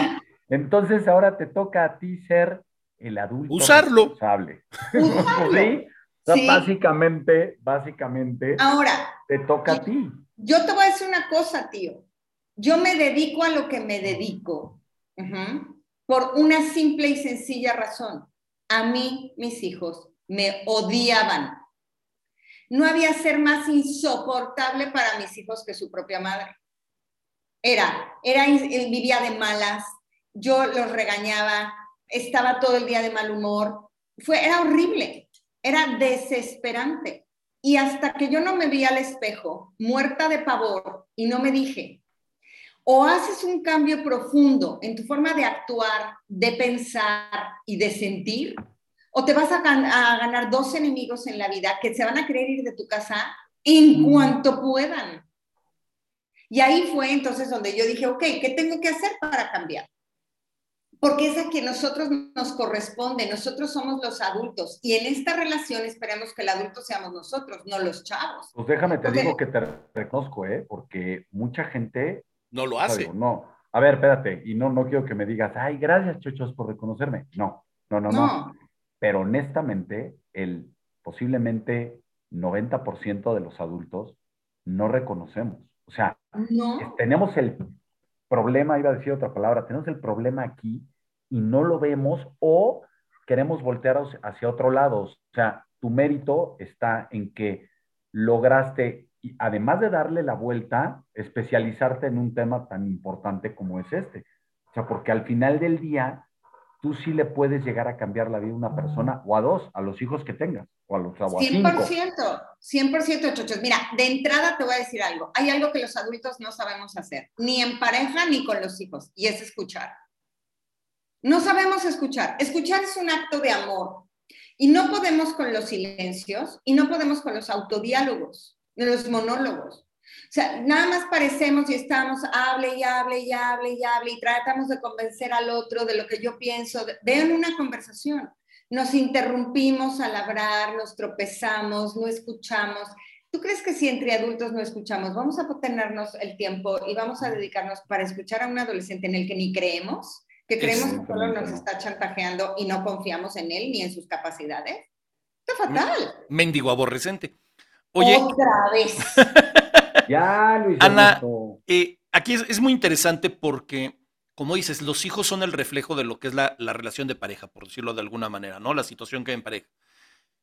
Entonces, de repente te das cuenta que tienes un hijo que se empieza, déjame utilizar la palabra, no sé la correcta, a fallar de repente es mucha parranda, las fundamentales se las empieza a pasar por el arco del triunfo, este, muy rebelde, muy grosero. Por lo que estás diciendo, lo primero que tendrán que hacer los papás es poner un alto y decir, ¿qué problema traigo yo que se está haciendo el reflejo ahí? Así es, 100%.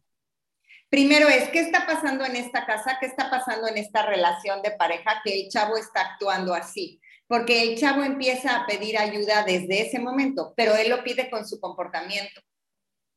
Y entonces empieza a portar rebelde porque hay algo que no está sucediendo. Y entonces tú dices, ok, rebelde, ¿qué estoy haciendo yo para que él sea rebelde? ¿Qué estoy haciendo yo para que él mienta? Ah, porque esa es una gran pregunta. Ana, ¿por qué los adolescentes mienten? Hombre, pues porque más vale pedir perdón que pedir permiso. Discúlpame, y otra cosa que no hacemos los adultos es ser empáticos. Se nos olvida que fuimos adolescentes. Entonces ahora estamos metidos en el carrilito, en el inconsciente colectivo de tengo que cumplir, tengo que trabajar, tengo que generar, tienes que ser responsable, tienes que ser puntual, tienes que entrar a un sistema educativo que no funciona, porque ya lo vimos en la pandemia, que es asqueroso, pero tú tienes, aunque no sea tu quiero en la vida, tienes que seguir por ese camino, te guste o no. Ok. O sea, que los adolescentes que están oyendo ahorita el programa, si mañana reprueban una materia cuando los regaña el papá, se puede voltear al adolescente y decir, yo reprobé por tu culpa, no fue mi bronca. y por lo menos compran un par de días. No, es que yo te voy a decir una cosa, Ana. Eh, yo te, expreso como papá que a mí me, me choca sentir esas angustias, por ejemplo, cuando mis hijos tienen, están en exámenes, que yo me agobie, que yo me agobie como si yo fuera el adolescente. Y yo diga, a mí me debería de valer madre, o sea, ah, pero eso, es muy fácil. grande. Se, te volteas y le dices a tus hijos, hijos amados y queridos, recuerden que 6.1 es vanidad. Claro, claro. pero es que a ver, ahí está tu expectativa también. Es el, no, y es mi ego. Eso es mi ego. Claro, estoy hablando desde mi ego, pero pero fíjate que, que a veces como los papás somos tan autocondescendientes con nosotros mismos. Sin duda. En donde decimos, no, no, a ver, como no queremos que hablen mal de nuestros hijos, a ver, vamos a hacer esto, vamos a tratarle de tapar el ojo al macho y así. Hola, Ana Medina, ¿cómo ah, estás? Ahora que llega. gracias, chochos. ahora que llega Ana, antes, antes de darle paso a su dinámica, a lo que estás diciendo, Chochos, es el reflejo de una frase que yo no me canso de decir. Cuando uno piensa en qué dirán los demás, es porque uno dice demasiado de los demás. Así es. Correcto. O sea, Ajá, cuando es de, es que mi, mi hijo tiene que sacar 10 porque van a decir, si ya ni- oye, pues tu hijo que saca 10, no, mi hijo es pendejo. Mi hijo saca 6 y le aplaudo. O sea, cuando te preocupa demasiado lo que piensan los demás, porque a ti te preocupa mucho lo que pasa con los demás. Cuando se te empieza a escurrir lo que pasa con el mundo, tu vida es mucho, mucho, mucho más ligera. Es, es- es mi recomendación. Eh, señora Ana Luisa Medina Tocaya en el ANA de Sí. Ana Mari, ¿qué dinámica nos traes el día de hoy? Hoy vamos a jugar. Este, Ana, ahí te va. Dígame. ¿ok? Vamos a hacer dos dinámicas. Sí, La primera, vamos a jugar a que yo soy tu hija. sí, mi Anita hermosa, por eso te llamas como yo. Sí, ahora, quiero que tú decidas porque luego dicen que yo me proyecto y que uso esto como de consulta personal y tal, pero esta vez no lo voy a hacer. Ya, acéptalo, Ana Luisa, acéptalo. No, señor ¿Y tú qué horas traes, chochos? Cállate. ¿Quién vende piñas? Este, a ver, Ana, ¿qué edad quieres que yo tenga? Tú vas a tener, yo creo que como unos 14 vendrían bien. Ok. Entonces, yo tengo 14, Sí. tú eres mi mami, sí. y yo llego de dónde? ¿De dónde llego ahorita? ¿Te parece que es viernes y llegas del colegio? Ajá. Y me vienes a contar tu semana. ¿Y qué te parece si me quieres pedir un permisito para hacer algo el fin de semana con tus amigas? Va, ya estás. ¿Ok? Va. Va. Muy bien. Corre, corre video. Hola, ma. Hola, mi amor, ¿cómo te fue hoy en la escuela, mi vida? Ma, me fue muy bien. Ah, qué bueno, mi vida. A ver, cuéntame, platícame, mi vida. Sí, ma, me fue padrísimo porque Ajá. hoy no tuve. A ver, no ¿me tuve- permites? ¿Me permites? Espérate, está, está- Carminita, ¿cómo estás? Ay, Carminita, aquí ya estás, la niña llegando del colegio. sí. Ma, Permíteme, no me interrumpas. ¿Cuántas veces te he dicho, Ana, que cuando estoy hablando por teléfono no me interrumpas? ¿Me permites tantito? Ay, ya sabes, es que esa niña, Carmina, te digo. A ver, ¿en qué estábamos, mi vida? No, pues ya sé, yo sé, sí, es, Ma. es terrible. Ay, mira, ¿sabes qué? Déjame, le voy a hacer caso a la niña y te marco en cinco, porque ya sabes que cómo se pone. Seguro me va a querer pedir permiso para algo, aguántame. A ver, mijita, ¿qué pasó? ma, Eh, es que te estaba diciendo que estuvo súper padre porque no tuvimos examen. Ok, ajá. Ah, y entonces luego también estuvo súper padre porque faltó el profesor de educación física y no A me ver, tuve amor, que al poner los de shorts. educación física no me importa. ¿Cómo te fue en el examen de química? Porque ya vi que siempre andas reprobando química. Ma, todavía no tengo química, ma, todavía no tengo química porque química lo llevan en prepa. Ay, no, mijita. Yo no sé, pero tú siempre andas reprobando quién sabe de qué tanta cosa. A ver, espérame, que tengo cositas que hablar y tengo que. Ya me estresé, güey. Y la verdad es que, a ver, entonces, ver, imagínate yo. Va a llegar tu papá a comer y no está lista la comida. A ver qué necesitas. Rápido, porque tengo... Ma, ma, es que Ana ¿Qué? Pau, ma, Ana ¿Qué? Pau me invitó a una cosa que está padrísima que se llama Escape Room. No, no, no, no, como si estuviéramos en Stranger Things.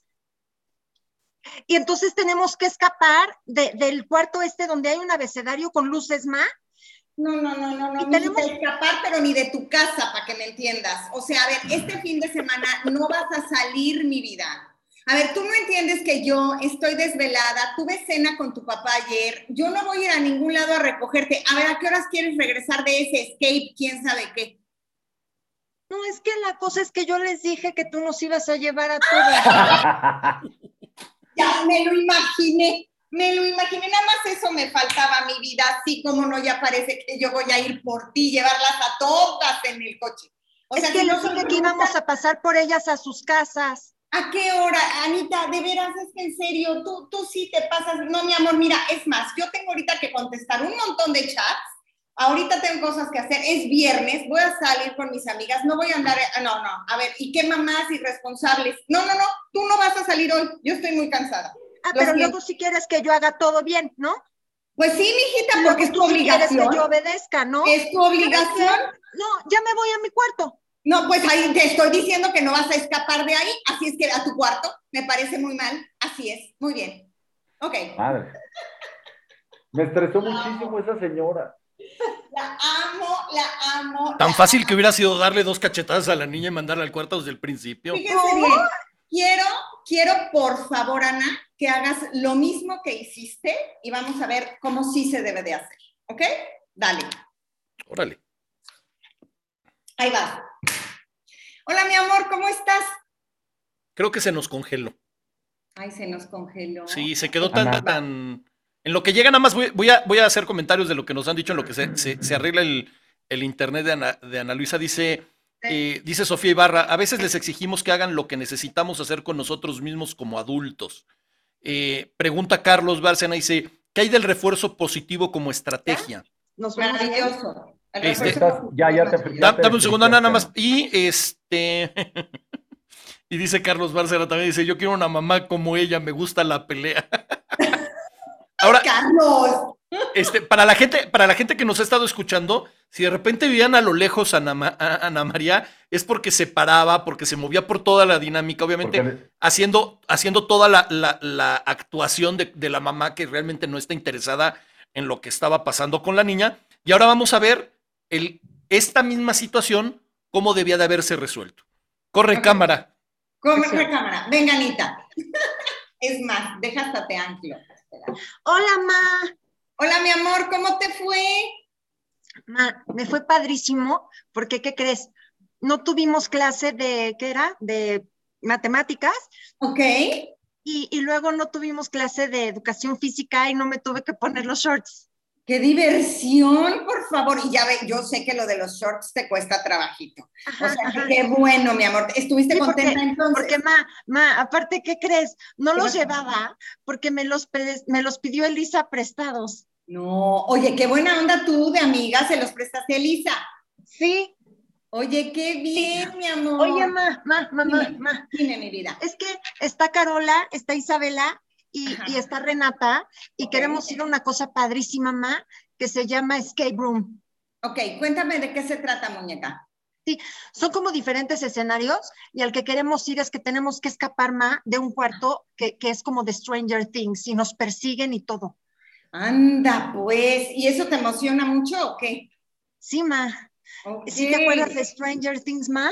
Del abecedario con los ojitos. Sí, sí, me acuerdo. Oye, muñeca, ¿y qué? ¿Y ¿A qué horas es el plan o cómo está la cosa? Ma, es que les dije que todas ponía- podían venir aquí y que tú nos llevabas y que primero nos llevabas por un casaba, mami, este, y luego les dije que, que, que, que tú nos llevabas a, a cada quien a su casa, ma. Ok, a ver, muñequita, te voy a contar una cosa. Ajá. Esto me lo estás avisando dos Sí. minutos antes, ¿sí o No, no? no, no, no, esto es como dentro de dos horas. Yo te adoro, mi vida, eres una reina. Es que sí, yo creo que todavía no manejas muy bien lo del tiempo, mi vida. Mira, te cuento, yo había quedado de ir con tu tía Claudia hoy a acompañarla a, hacer- a hacerse unos análisis. Entonces, vamos a hacer algo. Déjame hablar con tu tía Claudia primero para decirle que no voy a poder ir. ¿Ok? Entonces necesito que me des media hora para ponerme de acuerdo con ella. Y te voy a pedir un favor, mi amor. Cuando hagas un plan con tus amigas, necesito que me avises con anticipación. Para Pero que son yo dos horas. Pues sí, mi muñequita, pero dos horas no, tiene que ser si se puede un día antes, te lo voy a agradecer muchísimo, ¿ok? Ahora, no te preocupes, todo sirve para aprender, nada más hay que revisar que esto lo hagamos con tiempo. ¿Te parece, muñeca? Ujú. ¿Ya nos vamos? Me das media hora, muñequita, media hora. Mándale chats a todas tus amigas y diles que me den media hora para organizarme, ¿ok? Sí, ma. Muy bien, muñeca. Y de pronto sopló el viento de la, flo- de la, De la Rosa de Guadalupe, atrás, donde todo funcionó increíble. No, no. No, es ¿cómo que, todo funcionó? La niña todavía no sabe medir la hora y ya tiene No, 14 por eso, años. No, por eso, pero espérate, la madre es una santa. O sea, la madre es una santa. Pero a ver, te voy a decir una cosa, eso es porque tienes que medir tus prioridades y si para mí la relación es más importante que la norma, Para mí va a ser más importante tener una buena relación con una niña de 14 años. Que puedo entonces decirle, a ver, no es que yo esté a tu disposición, pero vamos a organizarnos porque esto no me gusta que pase así. Pero ¿Cómo espérame, tú eres capaz, después? perdón que te interrumpa, pero tú eres capaz de cancelar lo que tú tenías ya organizado a pesar de, o sea, que lo, lo que la niña te está pidiendo. O sea, Sí. tú vas a decir, pues ni modo, ya no voy a ver a la tía Juanita, este, voy- o sea, le voy a dar prioridad a la niña. Así es, porque sobre todo es viernes y yo ya sé que los viernes y fines de semana mis chavos lo que quieren es salir a la calle y hacer sus planes y sus Ok, correcto, correcto. Digo, va- la- A lo mejor es una pregunta tonta, pero entonces recomendarías a los papás, en base al ejemplo que estamos viendo, de preferencia no hagan planes el viernes, por ejemplo, porque puedes, pueden salirles con su domingo 7.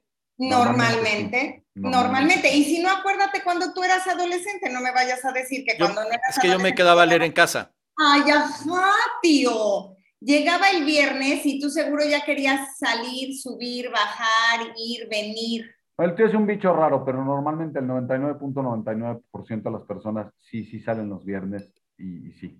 Pero, a ver, el punto es, Yo Claro, cuando mucho pedía que me que- llevaran a la biblioteca. Ah, bueno. exacto, tú tienes que dedicarle, tú tienes que saber que ese tiempo con tu adolescente es como cuando va creciendo, o sea, va pasando esa, este, esa etapa de, de los 14, por ejemplo. Lo que te Claro. acaba- el ejemplo perfecto que te acaba de, de- de hacer Ana, Sí, eh, cuando avanza más, o sea, a los 17, 18, ahora empieza el rollo, pero en las noches. claro, pero es que a ver, Entonces va, va evolucionando un poco, ¿no? A ver, chochos, también yo tengo que pensar, la niña va a salir de todos modos el viernes, conmigo o sin mí, porque si no me consiguen a mí como mamá, va a salir con otra. Sí, mejor. Y a lo mejor la otra mamá te dice, ay, yo los dejo en el centro comercial, gracias, paso por ustedes en tres horas.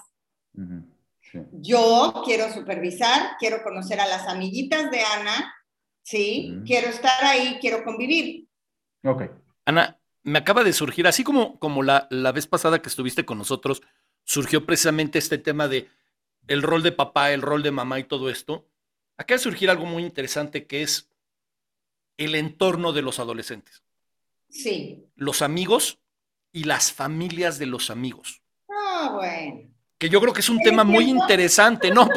Precisamente te, te- te lo planteo porque creo que valdría la pena en otra oportunidad poder, porque siempre hablamos mucho de lo que pasa hacia adentro de la casa y nos Claro, olvidamos que la mayor parte del tiempo están fuera de la casa, Por supuesto. porque están o en claro. la escuela o en su desmadre. Entonces, Sí. yo creo que yo creo que sería bueno eh, y para que la gente se vaya emocionando además de, de preparar otro programa más adelante, obviamente, no, no mañana. Ah, me Solo si- Ponle Ana fecha, quiere. Ponle fecha a mí, ya sabes que me encanta que me inviten. Nada Perfecto, de que, ah, porque- a ver si invitamos un día de estos y luego me dejas colgada. No. No, no, no, por supuesto. no. Porque, porque creo que sí es bien importante hablar de, de ese tema, porque a veces como que solo nos centramos en, en las cuatro paredes que son el hogar, en, Claro. en el día a día, y nos olvidamos de todo lo que rodea a los Es adolescentes, que es muchísimo. Es Este, como recordarás, Ana, eh, una de las cosas que hacemos en, en Estereotipos es ligar los programas. Eh, la semana No, pasada, espérate, íbamos a hacer otra dinámica. Es que nos da pena, y Es mí. que, es que ya no nos da tiempo, Ana. Ay, qué gachos son. Pues también la otra que no sabe medir el tiempo, ya ves que te decía que dos horas, y, pero ya, ya va, ya es tiempo, ya es tiempo, ya es tiempo. Pues la ni- es culpa de la niña. Está Y bien. su, y su, y Bueno, su pero mamá súper podemos- permisiva.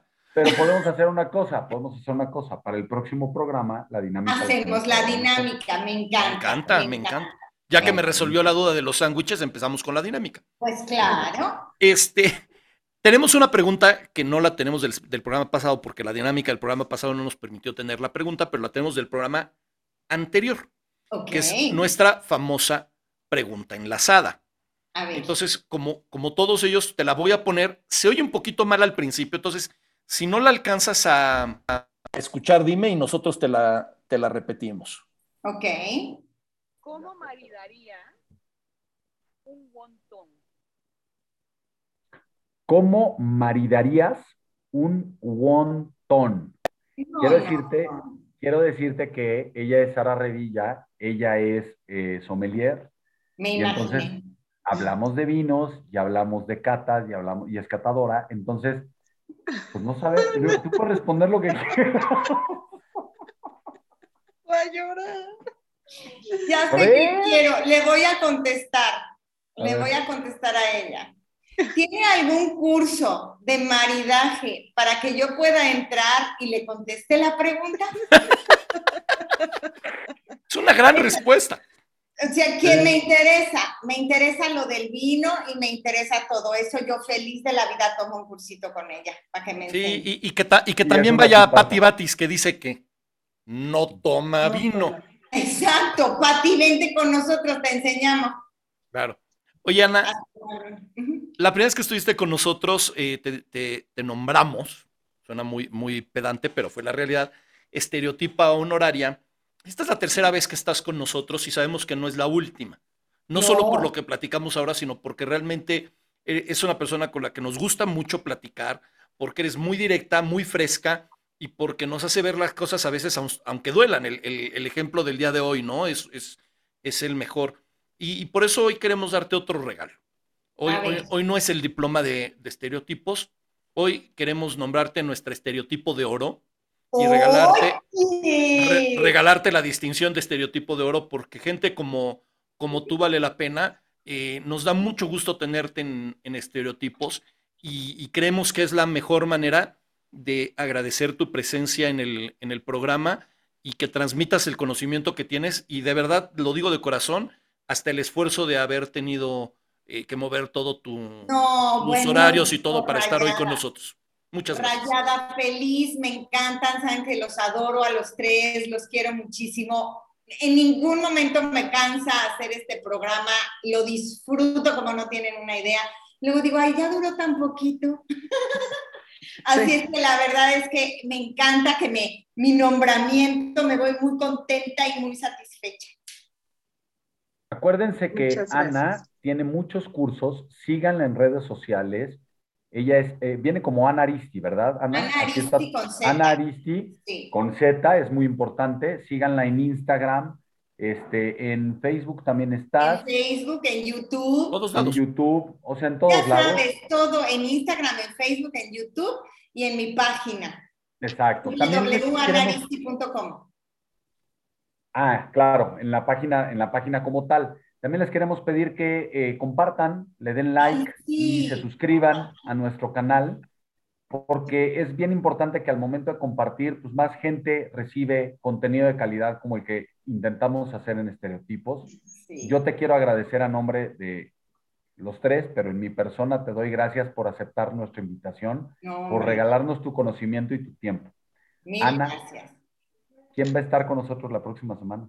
No- no Este, la próxima semana seguimos con negociaciones porque queremos tener un programa. ¿Sí? Te, te digo que está mal, o sea, ya la niña ya le afectó el tiempo, o sea, necesitamos que la Te mamá. adoramos, Ana. A ver, necesitamos esos cuatro puntos. A ver, Que no los regañen vuelvas a- mi niña, por favor. No, nadie La la próxima semana va a estar ¿Quién con nosotros Mónica Huarte, la actriz Mónica. No, ¿Sí? Otra No. vez. no. Clarín Mónica Corneta. va a estar el día 17. Ándele, diez. ándele. No, a ver. A ver la agenda, Ya que- muchachos. Ya quedamos mal, pero según yo es el 17. Bueno, estamos hechos bolas, Ana. Eh, No eh, vean el próximo programa. ¿Voy a dejar mi pregunta o no? ¡Ay, sí, Claro. cierto! Claro. Ay, oigan, claro. para que vean cómo ¿Ves? yo sí quiero este programa tanto. ¿Ya ven? mal, Andamos, es que nos puso nerviosa la, la pelea entre la mamá y la niña. Ah, ¿Qué te digo? Ahí les va mi pregunta. ¿Listos? Venga, venga, Para nuestro próximo invitado, quien Eh, sea. quien sea. ¿En qué te has sido infiel a ti mismo? Uf, Por si las dudas. Oye, ay. bueno, Chochos, quiero escucharlo. Quiero escucharlo. Quiero escucharlo, chochos. tienes razón. Em, El 10 de marzo, próximo jueves, va a estar con nosotros Mónica Huarte, actriz. Muchas gracias. Muy bien. Me- la es que estoy so- Mónica. te voy a decir por qué, te voy a decir por qué.